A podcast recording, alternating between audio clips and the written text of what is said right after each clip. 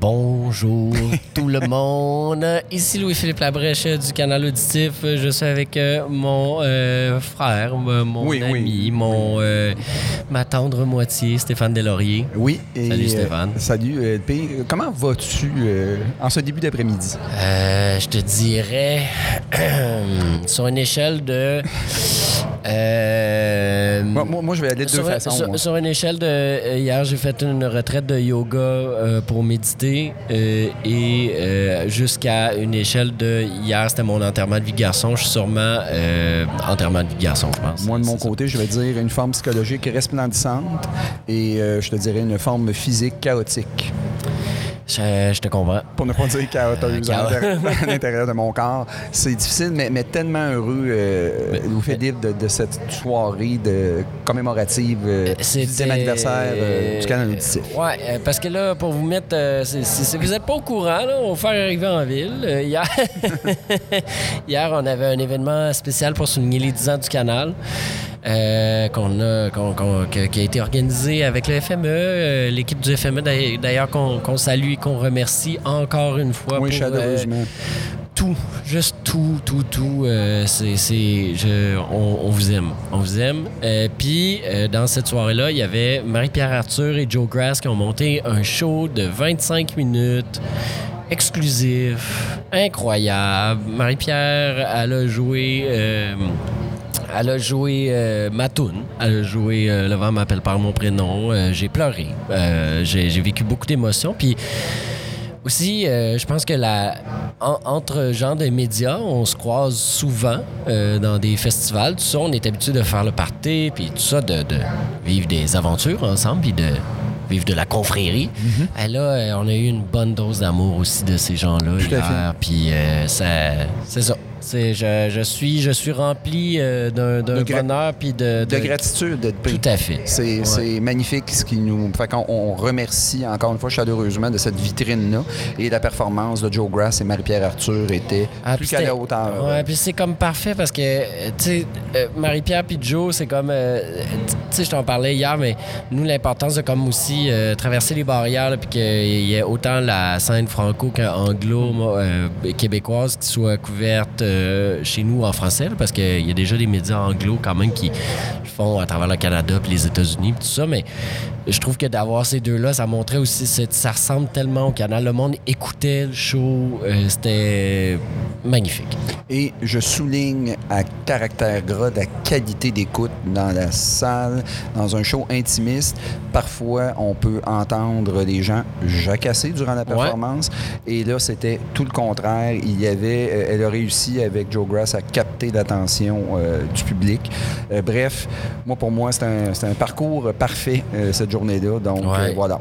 Ben, c'est ça. Fait qu'on est, on est rempli de gratitude. Puis, puis disons-le, là, c'est quand même fâchant de voir que Marie-Pierre, elle, joue mieux de la guitare que ben des gens qui jouent de la guitare, puis c'est même pas son premier instrument. C'est fâchant. Non, non, c'est ça. Fâchant, est fâchant, la petite. Et Joe Grass, comme instrumentiste, on va le dire, c'est Oh un guitariste my absolument de, de génie. C'est du quoi, je leur mentionné d'ailleurs. Je ne sais pas s'il y a des auditeurs qui connaissent l'artiste Gillian Welsh, qui est une artiste folk country. Et évidemment, j'écoutais la relecture des chansons de Marie-Pierre avec Joe Grass et ça évoquait pour moi euh, le- mix de Gillian Welsh quand elle joue avec son guitariste Da- David Rawlings. Et c'était vraiment excellent. Donc, euh, et, et ce qu'on souhaite vraiment, c'est que cette formule-là, elle revienne avec ça une fois de temps à autre. Je, les- je les ai trouvés vraiment excellents. Ouais. Et euh, bref, une- un, bon, un bon concert. Ben d'ailleurs, je te propose qu'on a écouté du, euh, du Marie-Pierre Arthur. euh, Oui. Parce que parce que ben parce que c'était elle. Fait que suivons euh, sur cette suite-là. On va aller écouter la chanson titre de son dernier album qui s'appelle Des feux pour voir.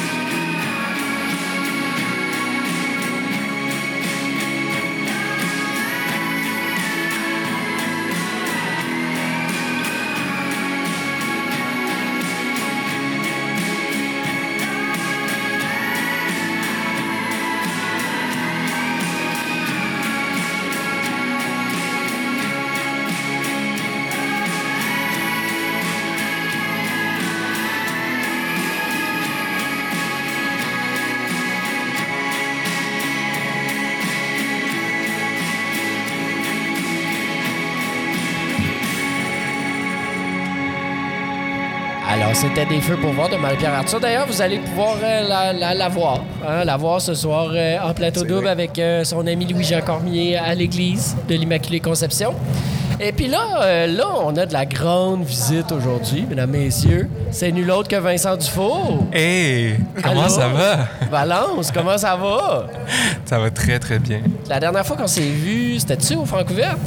Euh, ouais, il me semble que ouais. Ouais, je pense que oui. Parce que, parce que j'ai eu l'honneur euh, d'animer euh, la, la- la finale où t'es reparti avec le gros, gros chèque. Encore dans mon salon, gros gros chèque.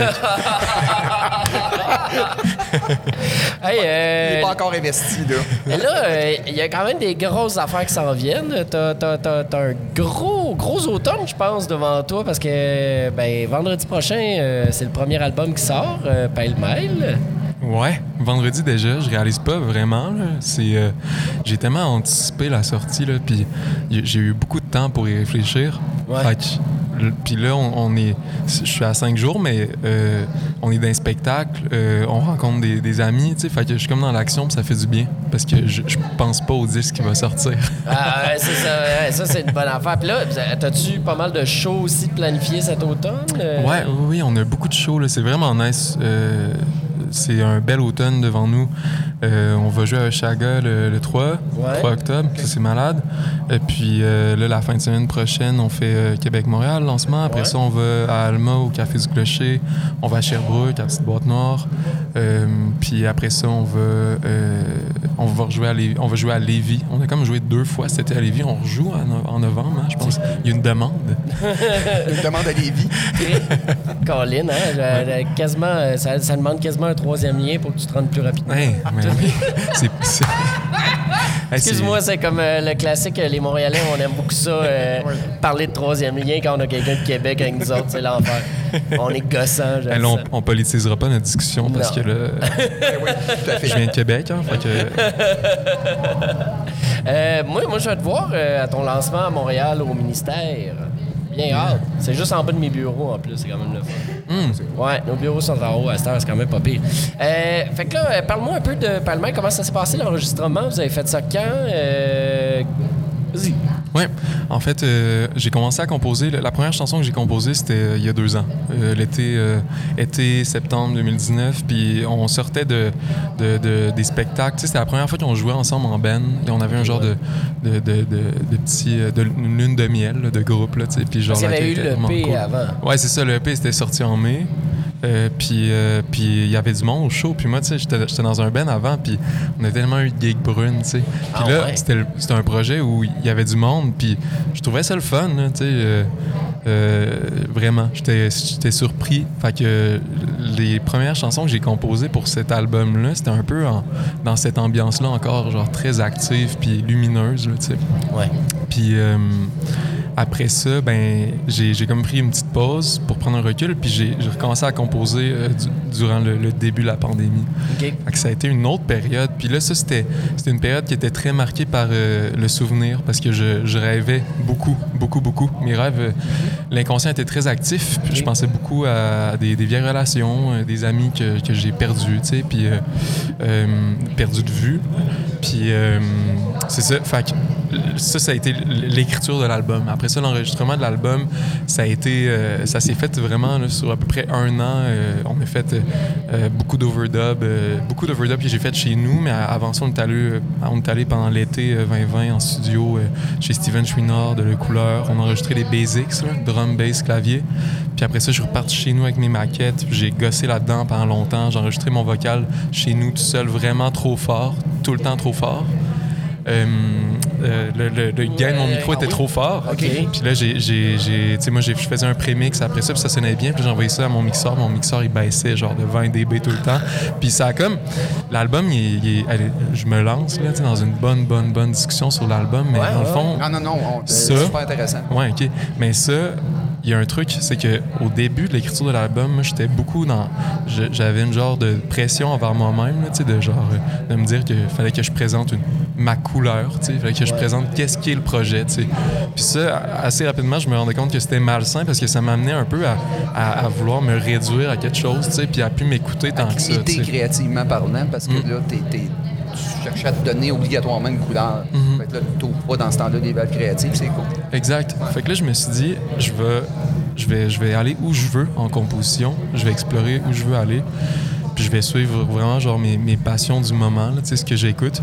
Puis, mais je vais, je vais, je vais le, le- je vais le, le- le- je vais, à la fin de tout ça, c'est moi qui va avoir le, le- c'est moi qui va travailler ces sessions, tu sais, puis qui va, va travailler sur l'album, puis ma, ma genre de limite, ma limitation, puis un peu ma naïveté, tu sais, de, de, de- là-dedans, là, tu sais, dans, dans la réalisation de chansons sur un ordi, mais ça faisait que je faisais des erreurs, mais qui se sont transformées comme le vocal à créer, à donner une genre d'uniformité au tout, tu sais, qui était éclectique quand même, genre, fait c'est un peu le recul que je prends sur tout ça, sur tout ce processus-là, là, tu sais, que... Très cool. Ouais. Et ouais, c'est- c'est Excellent. c'est quand même cool. Puis moi, j'étais j'étais vraiment content quand le projet Valence est arrivé parce que moi, j'étais fan de ton groupe qui a fait, euh, qui a fait des gigs brunes. Euh, la- la- le dernier album que vous avez fait avec Medora, là, quand presque à chaque fois que je rentre dans le parc de la Véranderie, c'est ça que je mets. Je trouve que c'est un album qui s'écoute bien quand t'es en silence dans le bois. Il y a comme quelque chose de comme nostalgique puis touchant tout au long. Puis j'étais vraiment triste quand vous avez décidé que c'était la fin pour ça. En fait, euh, je pense que j'ai commencé à vrai. Tu sais, mon amour pour cet album-là s'est développé puis c'était déjà fini. Puis je- ah. Fait que j'étais content que Valence, ça, ça arrive parce que t'as as vraiment une voix particulière quand tu chantes. Puis ça, c'est euh, c'est- très, très le fun. D'ailleurs, on va aller t'écouter. Ben oui, Ah, excellente idée. que- Je m'en allais faire la suggestion. C'est ça. Fait qu'on on va aller écouter. euh, je pense, euh, je vais mettre une de mes prefs dans les premiers singles, je pense, qui sont sortis, euh, qui est Jamais j'aurais pensé.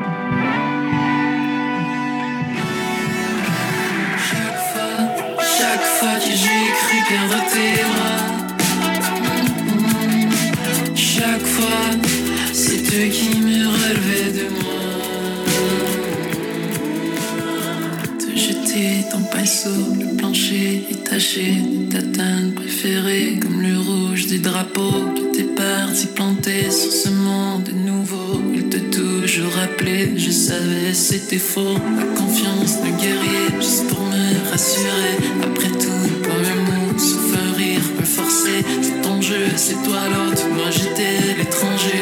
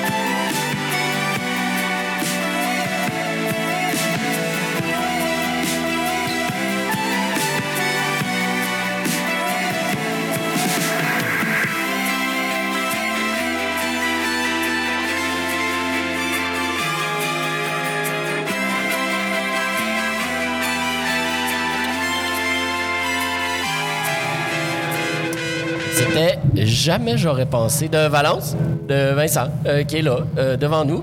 Euh, comment. tu sais, il y, a- eu quand même beaucoup de choses dans la dernière année, notamment, bon, les francs ouvertes. C'était comment de faire une édition partiellement, en tout cas numérique, parce que parce qu'il a fallu que c'est ça, il a fallu finir ça en numérique. Comment tu as trouvé l'expérience? Moi, je l'ai comme comme animateur, mais comme musicien, comment tu as, trouvé ça Ça devait être un peu challengeant, pareil. Ouais, oui, oui, c'était challengeant, mais en même temps, c'est ce qui était. C'était, c'était- c'est ce qui était intéressant. C'était, fallait le voir comme un défi quand même. là. Puis je pense que ça a été ça pour concours ou pas, ça a été ça pour les shows live pour tout le monde. Mais après, euh, pour moi, c'était ce qui était important parce que, sais, dernièrement, la- le, le spectacle, ça s'est révélé un peu pour moi comme. euh, pour que j'apprécie le spectacle, il faut que je le vois comme une genre de communication avec le public. Ce, qui, Ouais. ce qui était comme moins le cas avant, je pense. Là. Euh, puis là, ce qui est important pour moi de savoir, c'est juste comme que, que ce soit clair. C'est, que le contexte soit clair. C'était, plus euh, stressant de pas savoir comment ça allait se faire que du moment que j'ai su que ça allait se faire ligne. Après ça, c'était OK, bon, ben, genre, à partir de là, amusons-nous avec les codes. Puis genre, c'est, on s'entend, c'est quand même assez absurde, là, ce qui- tout ça, genre. C'est, Ouais. de loin, big picture, c'est absurde quand même là, qu'on Ouais. fasse ça. Fait que, genre, jouons avec l'absurdité de la chose. Euh, essayons de, de- de communiquer puis de trouver, genre, des, des codes à partir de là. Sais, ça, c'est très, c'est l'élément plus, euh, plus dans les interactions avec le public. Puis, mais ça reste là, pa- pareil. On arrivait sur scène, puis c'était ça nous faisait rire quand même. D'arriver de jouer devant tout le monde, fallait en rire. Sinon, ça allait être vraiment plate. Fait que ça a été ça pour nous. Puis ça a été honnêtement le fun. Puis ça nous a. Moi, ça m'a craqué à, à- à travailler euh, ma perfo vocale. là. Ben, en tout cas, tu as réussi à, à garder le charisme que tu as d'habitude devant le public, puis de le transposer à la caméra. Puis ça, c'est pas facile. là. Genre, c'est, c'est quand même un gros. euh, ça demande un- un- un- une grosse adaptation. Là. C'est, t'as bien fait ça. Merci. Merci. J'apprécie. Là, on va parler de la musique des autres. Yes! Parce que euh, le concept de l'émission, c'est qu'on euh, demande à, nos, à, chacun des artistes qui nous visitent de euh, nous nommer trois albums marquants. Je suis quand même surpris de tes choix dans le sens où, un, c'est très éclectique. Il y a des affaires que je suis comme, ah ouais, OK, comme le premier, c'est Midnight Marauders de Tribe Called Quest. C'est quoi ta relation à cet album-là? Un gros fan de Tribe Called Quest? Mhm, ouais. Pour moi, cet album-là, c'est euh, une période, euh, une période d'ouverture euh, ben, au hip-hop. Puis ça s'est fait, je pense que c'était en secondaire 4. C'est vraiment cliché, OK? J'allais à New York, voyage scolaire. Puis j'ai découvert Tribe Called Quest. Fait que tu sais, des fois, t'as comme des, Non. des- moments dans la vie, là, d'une genre de cohésion, là, qui est comme... Ben ça, c'en était une. Puis moi, ma relation avec la musique, ça a été... Les paroles ont... ça a été... J'ai commencé à écouter les paroles sur le tard. Du moment que j'ai commencé à écrire des paroles, j'ai commencé à m'ouvrir aux paroles des autres, puis à, entendre, là, à, écouter le texte, ce que j'avais jamais fait auparavant. Euh, donc, pour moi, à Quest, quand j'ai commencé à les écouter, c'était... euh, tu sais, on s'entend que les, les paroles, c'est- New York dans les années 80-90. Euh, moi, j'étais euh, un bonhomme de banlieue très privilégié au lac Beauport, puis j'étais dans une école secondaire très confortable, mettons, tu sais, fait que genre... Mon écoute de Tribe Called Quest, c'était la musique. C'était le, le- c'était le premier album hip-hop qui est venu me chercher vraiment, vraiment beaucoup. Euh, les beats de Ali euh, Shahi Mohammed, Ouais. euh, puis les... Ouais, euh, incroyable, tu sais. euh, moi, je trouve que c'est un album qui groove beaucoup. mm, Et c'est comme du hip-hop un peu lounge par moment. C'est comme. Et, et- et- et la, linéari- la linéarité de l'album est là. Tu écoutes ça, puis ça passe. C'est 51 minutes. Et il n'y a pas de coup d'éclat dans l'album non plus. Mais c'est juste bon. Et je- je- j'ai trouvé ça cool. Moi, je suis pas nécessairement un, un- un grand consommateur de hip-hop, mais c'est un disque que je vais réécouter qui s'écoute magnifiquement bien. Euh, vraiment, j'ai trouvé que c'était un, très bon choix. Tant- Tantôt, je disais sur comme le processus de, de création de l'album, puis euh, euh, ça a l'air que la grand-mère de Five Dog a donné une clé à Q-Tip de son sous-sol. Puis là, lui, puis Five Dog, puis les autres, tout le monde chillait là pendant qu'il était en train de conceptualiser l'album, puis là, d'essayer des beats, de faire des maquettes. Ça il y a, des, des- des- d'autres rappeurs qui racontent que des fois, il allait faire un tour, il, il arrivait là, il y avait genre Five Dog qui était en train de regarder genre une, euh, game de basket, là. Puis là, ou jouer aux jeux vidéo, puis là, ça se disait des blagues, tout ça, puis à un moment donné, whoop, il fallait écouter un beat, là, il écoutait le beat, ah ouais, ok, ça, j'aime ça, ça, on va le garder, ouais, ouais, ouais. Non, mais ou on pourrait peut-être changer, ah ouais, ok, on va travailler de même, Puis là, il repartait travailler, puis là, le reste du monde chillait, puis, puis ça a l'air que ça a été quasiment pendant euh, tout un été de temps comme ça, là, genre, euh, il, il chillait dans le sous-sol la grand-mère de Five Dog, puis après ça, ils sont partis enregistrer ça en studio, c'est quand même. Et, et je trouve, après cette ane- anecdote-là que LP a raconté, il m'a raconté ce matin, c'est mieux confirmer l'espèce de côté chill, relax de l'album, constant. Je trouve que c'est, c'est- ça fit, la, la démarche euh, fit avec le son de l'album. T'es-tu resté fan de hip-hop après? Sais, C'est-tu quelque chose que t'écoutes encore aujourd'hui? Y a-tu... euh, Oui, oui, je suis, je, je suis un peu. Après, euh, tu sais, je je suis pas un grand connaisseur du old school hip-hop, euh, mais ça me fascine. Euh, ça me fascine la, la bulle qu'il y a eu, là, qui a éclaté, puis l'espèce de... de, de, de- c'était... C'était... c'était tu sais, vu, vu la réalité de ces gens-là, c'était impossible que ça se passe pas, puis c'était impossible que ça devienne pas euh, le style musical le plus écouté aujourd'hui. Ouais. Moi, je trouve ça fou comme phénomène. Euh, mais cet album-là, c'est ça aussi. C'est dans une période où, genre, tu sais, j'étais très. J'écoutais beaucoup de musique prog avant, là, tu sais, puis. Mais, tu sais, j'étais beaucoup dans le métal, mettons, secondaire, puis après ça, c'était plus la transition classique, là, tu sais, genre Pink Floyd, puis tu commences à fumer du pot, puis là, genre. là, c'est comme le cliché, là, genre euh, Genesis, euh, Pink Floyd, là, qui est vraiment, vraiment le, le parcours typique. Puis là, puis là, à un moment donné, ben, c'était comme, OK.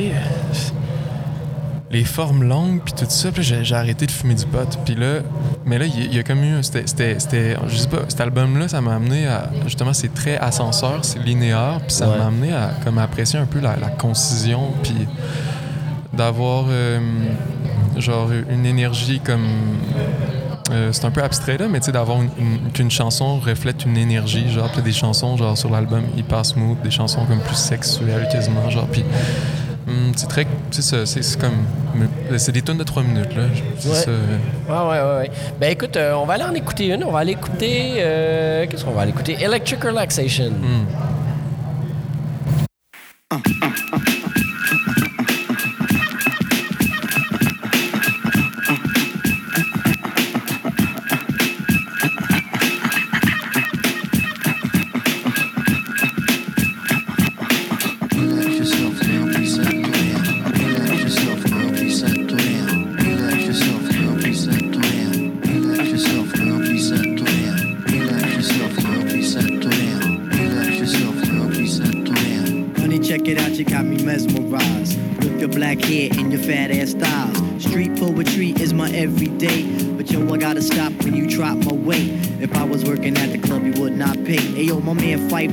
got something to say. I like 'em brown, yellow, Puerto Rican, or Haitian. Hmm. Name is Fight Dog from the Zulu Nation. Told you in the jam that we could get down. Now let's knock the boots like the group H Town. You got BBD all on your bedroom wall. But I'm above the rim and this is how I ball. A gritty little something on a New York street. This is how I represent over this here beat.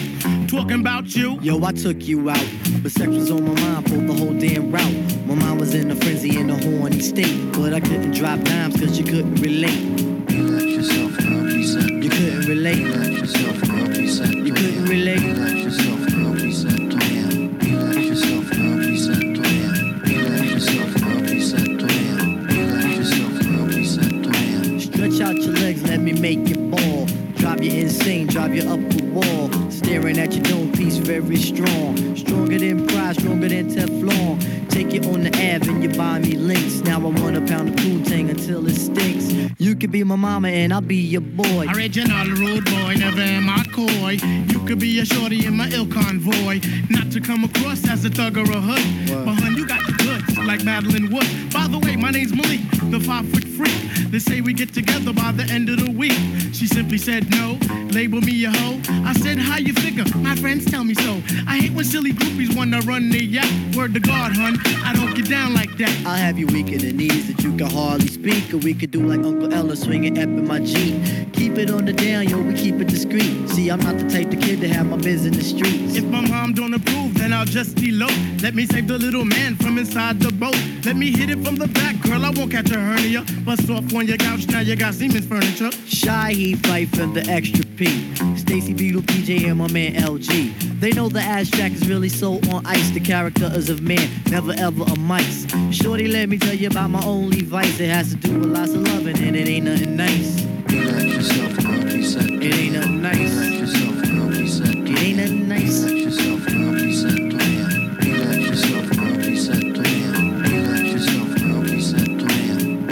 yourself, girl, preceptor in. Relax yourself, girl, preceptor in. Relax yourself, girl, preceptor in. Relax yourself, girl, preceptor in. Relax yourself, girl, preceptor in. Relax yourself, girl, preceptor in.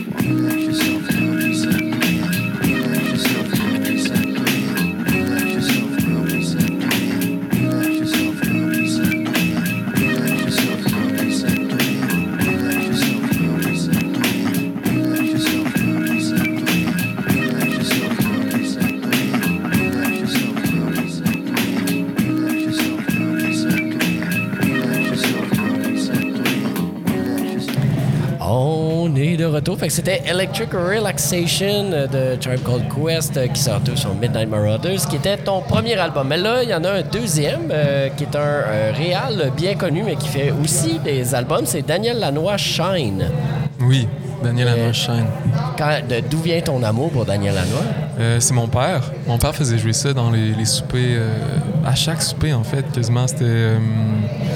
Je l'ai écouté en répétition, répétition. Puis euh, il y, y a- il y a un moment où. euh, tu sais, c'est- des fois, c'est des albums, euh, tu sais, des albums que, que mon père me faisait écouter, mais c'est des albums que j'écoutais pas, j'entendais j'entendais pas tout ce qui se passait, je pense, puis... euh, mais je l'intériorisais, genre, puis Ouais. après ça, dans, dans, dans fin adolescence, euh, ma première relation amoureuse a été beaucoup. J'ai ressorti cet album-là, finalement. Tu sais, j'ai- on a écouté ça ensemble. Puis, euh, puis là, ça a comme teinté un peu ma relation avec le disque. C'est resté ça. ça. La, la première fois que j'ai redécouvert ce disque-là, tu sais, c'était dans un premier amour. Là, tu sais. Puis euh, ça commence avec I Love You. Puis, euh, euh, comment ça s'appelle Emily. euh, euh, Emilio Harris. Harris. Ouais, exact, qui est là. Fait que ma relation avec ce disque-là, c'est ça, c'est hyper familier. Euh, dans des moments où ça va pas si bien, je mets ce disque-là, c'est instantané. Ça me ramène euh, dans un endroit très chaleureux, très familier. Ouais. Ok. Parce que ça m'a surpris un peu comme choix dans le sens où c'est pas l'album qui est le plus célébré de Daniel Lanois. C'est pas. C'était, je pense que c'est le premier album qu'il faisait depuis une pause de 10 ans quand il est arrivé à celui-là. Il avait réalisé pas mal avec euh, la gang de YouTube, tout ça. Il avait fait quand même euh, des pas pires coups d'éclat, on va se dire. Bon, mais non, c'est un réalisateur. euh, c'est ce qu'on discutait d'ailleurs hors d'onde avec Vincent. C'est, un réalisateur de génie. là. donc, puis il avait de la job en masse, j'imagine. Fait qu'il manquait probablement de temps pour enregistrer ses propres chansons. mais oui, c'est. Moi, personnellement, je, je suis pas nécessairement un fan invétéré de la musique de Lanois, mais le réalisateur est absolument génial. Puis juste une anecdote pour te raconter rapidement. Euh, lui, il avait l'intention à un moment donné d'enregistrer Tragically Hip, band de rock, straight quand même, et de les mettre dans une pièce euh, exiguë collée avec un overhead pour faire ça s'appelle un overhead de les faire jouer ensemble fait que, tu sais, c'est un gars constamment créatif en réalisation euh, bref c'est un incontournable je, je trouvais je trouvais que c'était un choix euh, qui, qui était étonnant ton choix d'album mais qui est excellent ouais. Ah, puis le, le- le côté aussi. Tu sais, je pense que dans, euh, dans ton écriture, euh, quand tu écris des paroles, il y a quelque chose de quand même assez euh, euh, personnel. Tu sais, t'écris quand même. On a l'impression que tu te livres, tu sais, que ça soit euh, biographique ou pas, là, mais il y, a- il y a quelque chose de. des thèmes très personnels quand même que tu abordes j'ai comme l'impression que euh, justement le, le- le lien, euh, tu sais, comment tu nous parles de l'album, c'est aussi un lien très personnel que tu fais avec. Je trouve ça quand même, je trouve ça très beau. Ouais. Je trouve ça très beau et tout. Oui, oui. Puis, oui, vraiment. Ben, les disques qui m'ont marqué, c'est souvent des, des veux, veux pas, des, dans les, des, genres de premières révélations. Il y en a plein de, disques aujourd'hui que j'écoute que, que, j'écoute plus que ces disques-là des fois, mais euh, j'ai l'impression que ce qui, ce qui vit en moi, c'est beaucoup les, les, premières couleurs euh, auxquelles j'ai été exposé. tu sais. Ça, c'en est une. Un autre truc que je trouve malade de Daniel Lanois, c'est euh, sa carrière euh, solo, qui pour moi, euh, c'est un, c'est un réalisateur d'abord, tu sais. Euh, puis il a commencé comme ça, il a commencé à finalement à, à- il, a, il a commencé sa carrière de réalisateur en se débrouillant puis en, en aidant des bands de de Hull, OK. euh, parce qu'il vient de Hull, Ouais. c'est vrai. Puis euh, il se démerdait pour enregistrer puis avec peu de moyens. Il a commencé comme ça, tu sais. Fait que c'était un peu réalisateur, mais après ça, il a eu une carrière solo. Puis ce que je trouve intéressant, c'est que on, je sens chez, lui ou dans son, quand on regarde sa discographie une liberté totale d'aller où il veut. Chaque album est différent. Puis je me dis, ben peut-être que c'est ça, tu sais, la, personne la personne euh, son- est bien assise là, dans son rôle de réalisateur, il est reconnu. Puis après ça, musicalement, mais on dirait que tu, sens qu'il n'y a pas de pression. Il va faire un album avec des synths analogues vraiment difficile d'approche, puis après ça, ça va être un disque Americana. Puis moi, ça, me fait triper. Je trouve ça très humain de de, de, de, pas se donner de, de, barrières, puis aussi de voir l'album comme une exploration stylistique d'un moment. Ça me touche beaucoup de, de- des artistes qui, qui se permettent ça. là.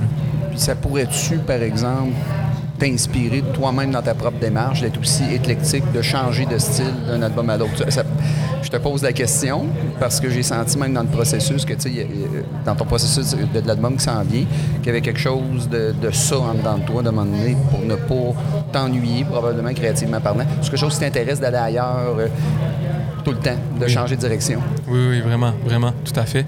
Euh, vraiment, ça m'intéresse. Euh, après, je pense que c'est c'est ça qui va me garder stimulé. Là. Mais après ça, je, je sais pas. C'est mon premier album. Fait Ouais, que, ça, euh, comment, comment je vais vieillir? C'est vrai. euh, David Bowie il disait euh, avant que, que ton album se, se fasse critiquer, avant qu'il sorte, puis que la première critique soit sorte, euh, compose-en un, un nouveau. Fait que comme ça, t'es pas en réaction à la critique. Fait que tu restes connecté sur.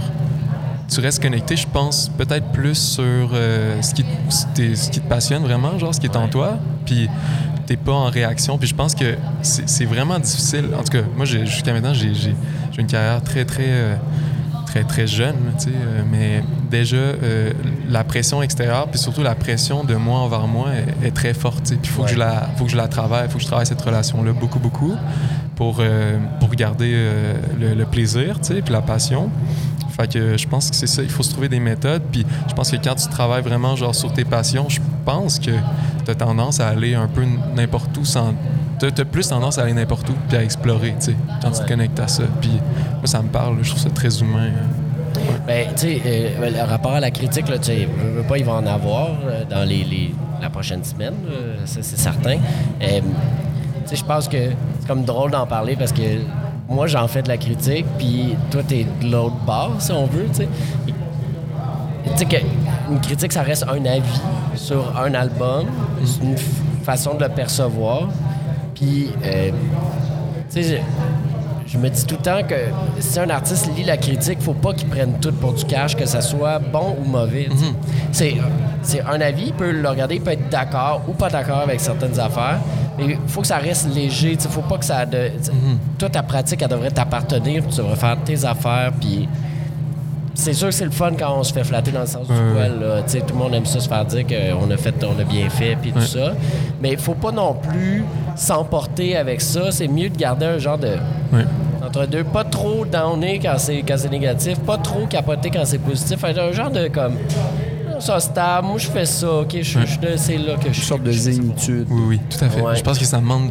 Ben, ben, je suis tout, tout à fait d'accord avec toi. Puis euh, euh, euh, j'ai j'ai un grand respect pour euh, la critique musicale. Je, je pense que ça demande beaucoup de, de travail personnel comme artiste pour se détacher. Que ce soit un, que ce soit euh, Pitchfork ou genre mon, mon père. Tu tu. Ou genre une personne dans la rue, ça demande un travail de détachement de soi. Puis je pense que, en tout cas, moi, ça me demande ça. Ça me demande Ouais, un ben, travail ben, ben, de ben. genre rester groundé sur ce que je fais, le travail quotidien.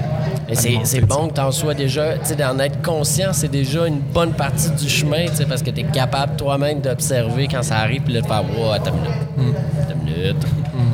C'est pas si pire. La personne, elle a pas aimé ce bout de synth-là. C'est pas grave. Moi, je l'aime. OK. OK, bon, ben, on va aller écouter. euh, ben, on va aller écouter I Love You. Tu l'as nommé tantôt. euh, tant qu'à être, on va partir l'album avec la première. Donc, euh, Daniel Lanois, I Love You.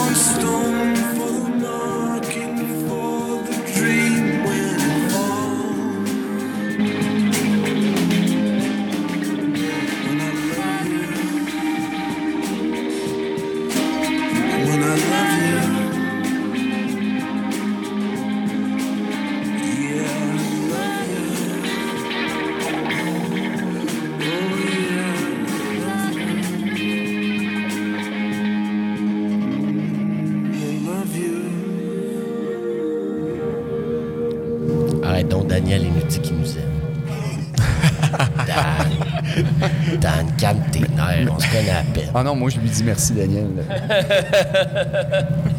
Euh, bon, on- là, on va passer à ton troisième choix. Euh, euh, Ram de Paul et Linda McCartney, euh, qui est comme euh, un album quand euh, petit Paul était fâché après euh, John et euh, Yoko et euh, George, puis euh, Le manager. Puis euh. Fait que, oui, puis, puis oui, puis il était fâché avec tout le monde, finalement, ça, ça, ça, ça se passait pas. Mm. Euh, pour- pourquoi cet album-là? Qu'est-ce qui. euh, tu sais, c'est quoi ta relation? Comment t'es arrivé à écouter ça? Ben, encore une fois, c'est, des souvenirs très personnels. Je peux vous parler un peu du contexte dans lequel j'ai commencé Ouais, à l'écouter. Bien sûr. Euh, c'était un, un voyage que je faisais en solo à, à La Havane, dans la ville. là. Je faisais juste genre passer comme une couple de jours là-bas. Puis là, j'ai commencé à écouter cet album-là. Puis euh, le début de l'album il est comme plus euh, genre roots rock, là, tu sais. Puis après ça, t'as Uncle Albert, qui est genre une pièce euh, divisée en trois pièces. puis après ça, ça, devient ça devient plaisant. Là, tu sais, t'as les chansons genre un peu plus country avec Linda. Puis puis j'ai c'est c'est pour moi c'est le meilleur album de Paul. Tu sens qu'il il voulait aller ailleurs, que ben en fait tu sens tu sens pas nécessairement- mettons musicalement, esthétiquement, Ouais. il, y a un, il y a un retour aux racines, c'est cliché parce que finalement, mais il était, il était allé dans une ferme euh, en Nouvelle-Écosse, non pas en Nouvelle-Écosse. Euh, je, en, ouais, je, non, je pense, je pense qu'il était en, je pense- Je, je- ben, je vais le chercher. euh, quand- euh, on, on va trouver, oui, Ouais, pas de ouais. problème. Puis, euh, il était clairement pas en Nouvelle-Écosse. Ben, D'après moi, on va enlever une nouvelle, on va regarder à- Écosse. Ah oui, je euh, pense que c'était là, là, tu sais. À Euh, Halifax, non? euh, C'est cool. Non, non, continue, on peut pas te couper ton explication. euh, puis, oui, c'est ça. Ben, dans le fond, euh, tu, tu- tu sens, là, quand même, tu sais, il a fait McCartney, McCartney 2 plus tard, Ouais. il était plus genre. Bon, euh, tu sens qu'il est allé ailleurs, mais sur cet album-là, il, y a genre un certain retour, au, retour aux racines, à la simplicité de.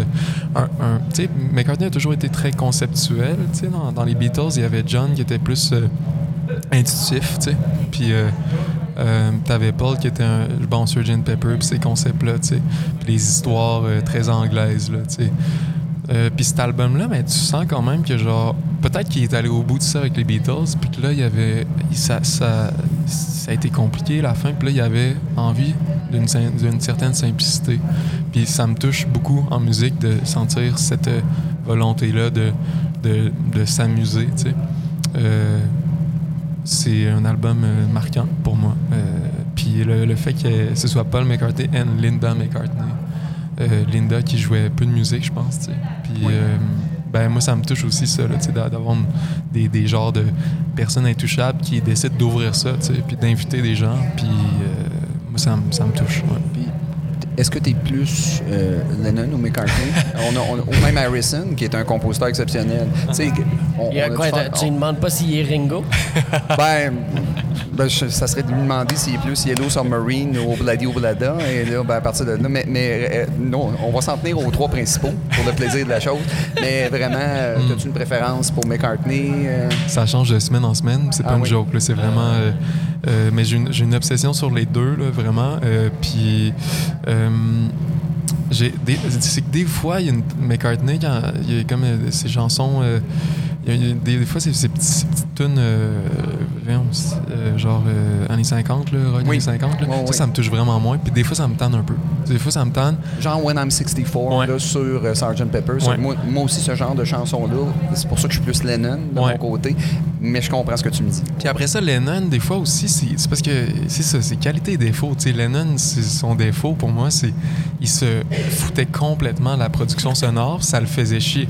À part, euh, à part, euh, je vais vous retrouver la tune tantôt, euh, A Day in the Life. Ouais. Euh, où là, il s'amusait genre vraiment avec des, des genres de, de- avec du tape là, tu sais, puis ça, ça a été l'expérimentation. Mais après ça, là, 70, euh, la- la- son album de cover de rock à John, là, tu sais, il y a des, des trucs vraiment inintéressants, je trouve. Absolument. Mais il y a du feeling tout le temps. Puis ça, ça vient me toucher.